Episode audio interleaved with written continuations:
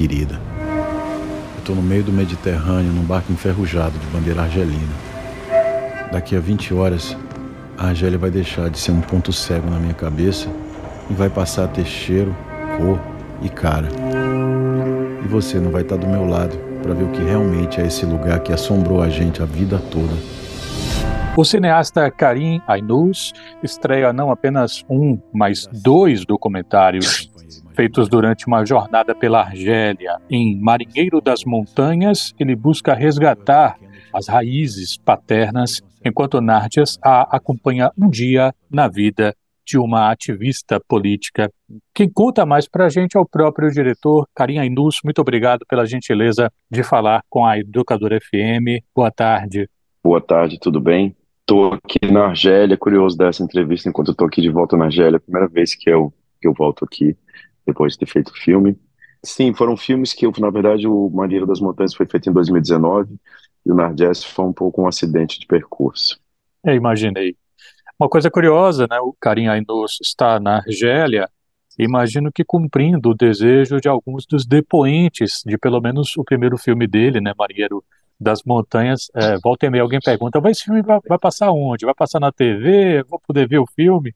Aparentemente alguns dos depoentes vão ter a oportunidade. Para a gente começar, Karim, que aqui são Marinheiro das Montanhas e Nardesá? O Marinheiro das Montanhas, na verdade, é um filme de viagem, é uma viagem que se dá entre o Brasil e a Argélia. Ele conta um pouco a história de como meus pais se encontraram, né? Meus pais se encontraram num cenário político bastante utópico, assim. Eles se conheceram nos Estados Unidos na década de 60, num momento histórico onde era possível uma argelina encontrar uma brasileira, quer dizer, um momento histórico onde o mundo estava em transformação. E o filme ele fala um pouco tanto dessa história de amor entre esses dois personagens, que de fato são meus pais, mas também da relação deles com a guerra de independência que aconteceu na Argélia, na mesma época que eles se encontraram. Então, é um filme que um pouco ele mistura o pessoal e o político, assim, através dessa história de amor, ele tenta contar a história de uma insurreição muito bonita que aconteceu aqui contra o poder colonial francês. E essa insurreição aconteceu na década de 60, né? E o segundo filme, Narges A, é o retrato de uma ativista argelina, neta de, um, de uma mulher e de um homem que também estava nessa revolução, coincidentemente. E ele foi feito quando estava fazendo uma Ilha das Montanhas, que eu estava filmando aqui, coincidentemente, uma semana depois começaram uma série de insurreições contra o atual regime e eram insurreições que clamavam pela volta da democracia.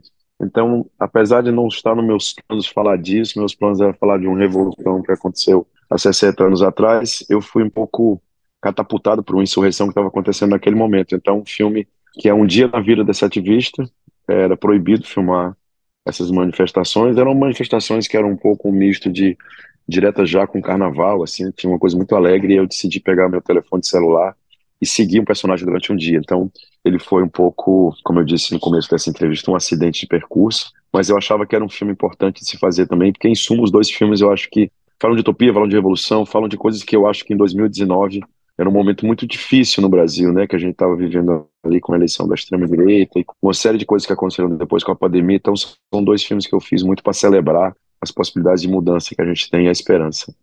Bom, Karim, enquanto eu via Marinheiro das Montanhas, que é um trabalho sobre as suas raízes paternas, você a todo momento trazia as circunstâncias políticas da Argélia, jovens desempregados, mas até do ponto de vista familiar. Né? Você fala, por exemplo, do seu avô que participou de um movimento revolucionário para depois é, ser ele próprio exilado por um poder que ele ajudou a constituir. E Nardesá é um filme que é, você dedica, me parece, ao seu avô. Meu avô. Então, queria que você pudesse é, falar um pouquinho assim do quanto esse filme acabou de alguma forma é, permitindo que você desabafasse coisas que talvez você sentisse que não caberia em Marinheiro das Montanhas, mas que de alguma forma você também queria expressar, né? Não, sem dúvida. Eu acho que o que aconteceu na Argélia é um país que tem uma história é, bastante singular. Assim, o que aconteceu é que o mesmo grupo que fez a revolução, que libertou o país do jugo colonial francês, né, que ficou aqui durante mais de 100 anos, assim, foi um grupo que já no decorrer dos anos, assim, foi um pouco se apoderando do poder de maneira não democrática, né? Então, meu avô, eu me lembro quando eu conheci meu avô, uma das coisas que ele mais dizia é que ele era um grande fã da democracia, que ele tinha ido embora da Argélia, né, na verdade foi expulso da Argélia, porque ele lutava pela democracia, que ele era contra um país que tivesse um partido único. Ele sempre me dizia isso, assim. E aí o, o Nargés é um pouco isso, assim, um pouco cumprir um pouco o sonho dele, né, de que uma, três gerações depois dele, né, porque meu avô morreu em 2004, tá de novo nas ruas tentando retomar um sonho que foi um sonho do qual ele foi protagonista, né, quando ele era jovem. É quase como se um filme cumprisse a, missão, uma missão incumprida, né, não cumprida que o outro anuncia.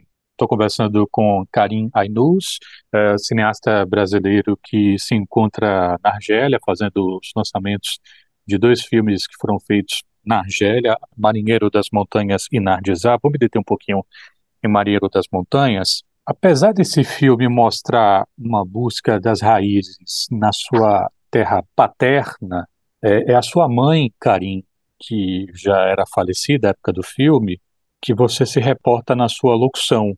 Acontece ao longo de todo o filme essa locução. E curiosamente, em um certo momento do longa-metragem, você relembra uma história de quando você encontrou seu pai, e aqui só abrindo aqui para os ouvintes, me parece, se eu entendi bem a história, a sua história pessoal, seu pai era um pai um tanto ausente, você vai encontrá-lo em, em um café, a conversa não se desenvolve, é um encontro entre estranhos, um pouco difícil, e você sente o desejo de, assim que você é, se despede, você sente o desejo de falar com a sua mãe sobre aquilo e ela não quer ouvir o que você tem a dizer. E aí, anos depois, você vai fazer um filme sobre a história do seu pai e você novamente se reporta à sua mãe. Mas ela não está aqui para ouvir o que você tem para dizer. Eu queria que você pudesse falar em que medida você percebe paralelos entre estas situações. Esse rapaz que tem uma paternidade a reconstruir e que não encontra a guarita da mãe para discutir esse assunto. É, isso é uma estratégia meio louca, né? Quando eu fiz essa viagem, eu acho que a pessoa a qual mais eu queria ter feito essa viagem com era minha mãe, só que a minha mãe já tinha falecido, né? E eu me lembro de quando eu comecei a fazer essa viagem, eu falei, ah, essa viagem merece um filme, e essa viagem eu queria contar para minha mãe.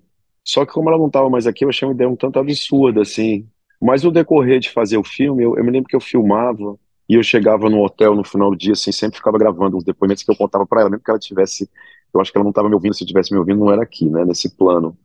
Então foi um jeito que eu encontrei, né, assim, que foi um jeito que eu encontrei de, de primeiro de se fazer um filme, né, um filme como esse, assim, que é um diário de viagem, você sempre conta essa viagem para alguém, né, senão fica difícil do espectador entender onde é que você está indo, onde é que você está vindo, assim. E eu escolhi especificamente contar para uma espécie de companheira imaginária, como eu digo no filme, né, para uma espécie de pessoa pela qual eu também fiz essa viagem de busca às origens, né. Só para quem não, não sabe muito filme, como você já bem falou de maneira muito clara, um pouco tentando encontrar a terra do meu pai, né? Como foi um cara que eu conheci já adulto e tal, e com o qual não tenho uma relação muito próxima. Mas era uma terra que a minha mãe queria muito ter conhecido, assim, eles se separaram antes de eu nascer, e um dos sonhos da vida dela era vir para cá. Então, eu achei que esse filme podia ser também uma homenagem a esse sonho, né? De como que eu conto para o espectador o que é que foi essa viagem, como se eu estivesse também contando para ela, assim, quase como uma música ao pé do ouvido, assim, né? eu vou contando para ela minhas impressões, o que eu sinto. Então é isso, assim, eu acho que também é um filme que muita gente fala que é um documentário, tem gente que fala que é uma ficção, na verdade é um pouco dos dois, assim, né? Ele é um documentário, mas ele é uma narração imaginada, assim, para uma pessoa que não está mais aqui. Eu estou conversando com carinho aí nos Maneiro das Montanhas parece fazer parte de uma certa cadeia de acontecimentos em cinema, de documentários, nos quais os realizadores e as realizadoras estão muito implicados, porque são suas histórias em muito boa medida e porque a sua voz em off está ao longo de todo o filme. Só para citar alguns exemplos, a gente poderia citar Helena, um filme da Petra Costa, que é uma documentarista que é mais conhecida pelo é, Democracia em Vertigem, a história da ausência, né? Uma história de ausências da, da irmã dela que se foi, ela tinha viajado para ser atriz e tal. E mais recentemente, Kleber Mendonça Filho com seu Retratos Fantasmas, a partir de uma situação envolvendo a casa dele, vai pensar a rua e a relação com o espaço público, etc., né, a partir do, do íntimo da casa dele. E a ocorrência desses filmes e também o, o Marinheiro das Montanhas me fez lembrar da epígrafe, Karim, do livro da, da Natália Timmerman, chamado As Pequenas Chances, que ela usa uma frase de Annie Ernaux, que diz: História familiar e história coletiva são uma única coisa. Eu pergunto se você concorda, Karim. Concordo, eu acho que tem, é interessante essa recorrência, né?